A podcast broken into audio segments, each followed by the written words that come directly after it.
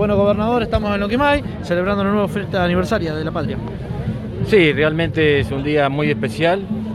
212 años desde que una, una legión de patriotas decidió que inicie la patria argentina, marcando claramente tres objetivos que es, creo que nos tienen que orientar a nosotros siempre buscando el objetivo, una patria justa, libre y soberana. En, la búsqueda de esos objetivos está creo que la, síntesis de lo que tiene que hacer hoy quien tenemos responsabilidades institucionales. Un país cada vez más libre a partir del goce de todos los derechos. Necesitamos para ser más justos ser más soberanos, buscar soberanía en todos los aspectos, sociales, culturales, económicos. En ese sentido creo que es el compromiso que tenemos que tener la clase política de tomar los objetivos de, esos patriotas de mayo de, 1810 y llevarlo a la acción diaria. Son momentos de, agachar la cabeza, de trabajar. Cuando hablábamos hoy de, esa patria justa, hoy esa patria no está siendo justa para una gran parte de los argentinos. Eh, está pasando necesidades. Sabemos que venimos de una época muy dura, durísima. No, no voy a enumerar todo lo que hemos pasado, Estamos en el camino correcto, lo tengo muy en claro, pero falta mucho. Falta mucho para, lograr esos tres objetivos que nos plantearon eh, los patriotas de, 1810. Una patria libre, justa y soberana. Gobernador, en el día de ayer se dio a conocer es la posibilidad de que Pampetrol pueda proveer a, industrias en La Pampa de gas. Bueno, a ver, eh, ayer en el marco del Consejo Asesor de la Agencia de Inversiones y Comercio Exterior, nosotros planteamos lo que son los objetivos. Veníamos de hacer un análisis, un balance de lo que ha sido la Expopime y realmente creo que ha habido una gran satisfacción. Ustedes lo han visto, la sociedad lo tomó muy bien, la clase empresarial lo tomó como un desafío, así lo, asumió, así estuvo a la altura de las circunstancias. Por eso tomamos el desafío de que el próximo año nuevamente haya otra. Pero también es que esto no nos debe conformar. Debemos ir por más, necesitamos una provincia cada vez más desarrollada y la vamos a asociar a partir del desarrollo de la producción, desarrollo de la industria, de todos los sectores de la economía, buscando justicia social, inclusión, igualdad de oportunidades. Y en ese marco de buscar muchas veces la, soberanía, en este caso la soberanía energética, algo que está plasmado en la ley de desarrollo energético que la Cámara de Diputados aprobó en propuesta del Poder Ejecutivo, buscando de qué manera somos dueños de la energía, patrimonio, un activo eh, estratégico para el desarrollo de la economía.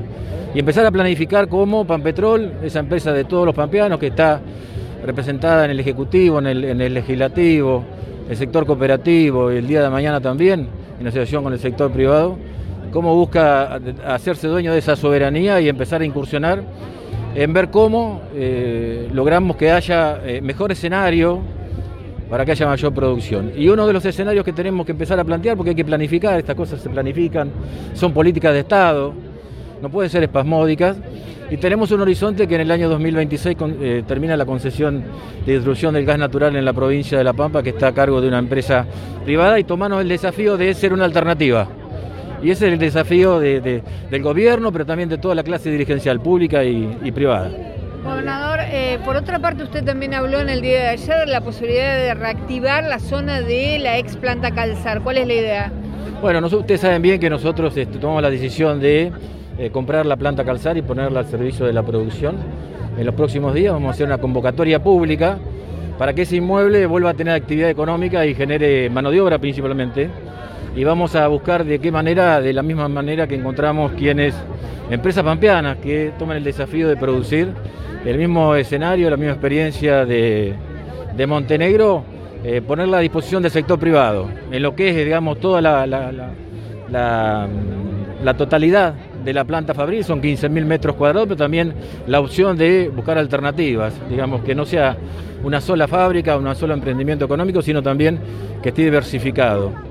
Y bueno, el hecho de tomar eh, propiedad de ese inmueble también nos permite a nosotros llevar adelante en una parte de, esa, de ese inmueble lo que anunciamos el primero de marzo en la Cámara de Diputados, eh, poner un, sector especial para empresas de, de base tecnológica, ¿no?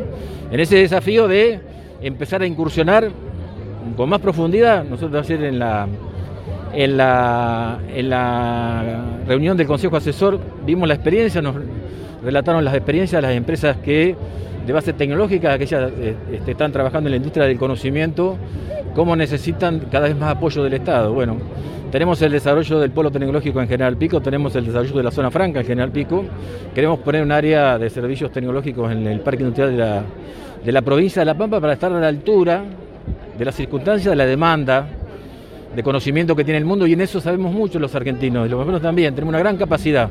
Tenemos un activo muy importante que es la Facultad de Ingeniería de la ciudad de General Pico, más otras ofertas educativas también que surgen del gobierno, de, de, otras universidades privadas que nosotros nos permiten, digamos, poder también posicionarlo en lo que es la exportación de conocimiento desde la provincia de La Pampa, buscando el mayor desarrollo. ¿Se piensa en un apoyo financiero especial para el sector? Bueno, fue una de las cosas que también anunciamos. Nosotros estamos tratando de ver cómo diversificamos y, y hacemos este, abordajes específicos para cada actividad. Cada actividad productiva tiene un giro de negocio totalmente distinto. El ciclo económico de una actividad no es el mismo que otra. Y en eso hay que eh, este, hacer todo lo que es la operatoria de financiamiento, buscando qué es lo que más necesitan los sectores. Por eso, en, lo que planteamos en este di vuelta, en esta sinergia público-privada, en este abordaje de la problemática en conjunto en el, Consejo Asesor de e-commerce, creo que está, está la posibilidad de empezar a trabajar juntos cada vez más Así fue un tema también que es algo que está demandando todo el sector económico en virtud del crecimiento que tiene la, producción en la provincia de La Pampa, cómo ponemos más oferta educativa para generar mano de obra calificada. Mano de obra calificada en la construcción, en la industria, en distintos sectores de la economía. Y ese es el gran desafío, poner todos los, los recursos del Estado para desarrollar la provincia de La Paz. Eh, habla esto de también una mayor capacitación desde el punto de vista educativo, pero también en correlación con el sector industrial que está demandando esa mano de obra. Sí, lo que nosotros le hemos pedido al sector este, económico que nos planteen cuáles son los perfiles de formación que necesitan. Son ellos los que tienen que demandarnos y nosotros dar la respuesta. Hoy desde la Subsecretaría de de Educación Técnica del Ministerio de Educación. Hay 6.000 alumnos en la provincia de La Pampa, 6.000 pampeanas y pampeanos que están recibiendo capacitación laboral o formación profesional, sumado a todos los emprendimientos educativos que tenemos en marco de la Universidad Nacional de La Pampa y que vamos a profundizar. Estamos trabajando en conjunto. El gran desafío es llevar la Universidad de La Pampa junto con el gobierno provincial a todos los rincones de la provincia, a todas las, las localidades, para que haya igualdad de oportunidades e inclusión en cada rincón.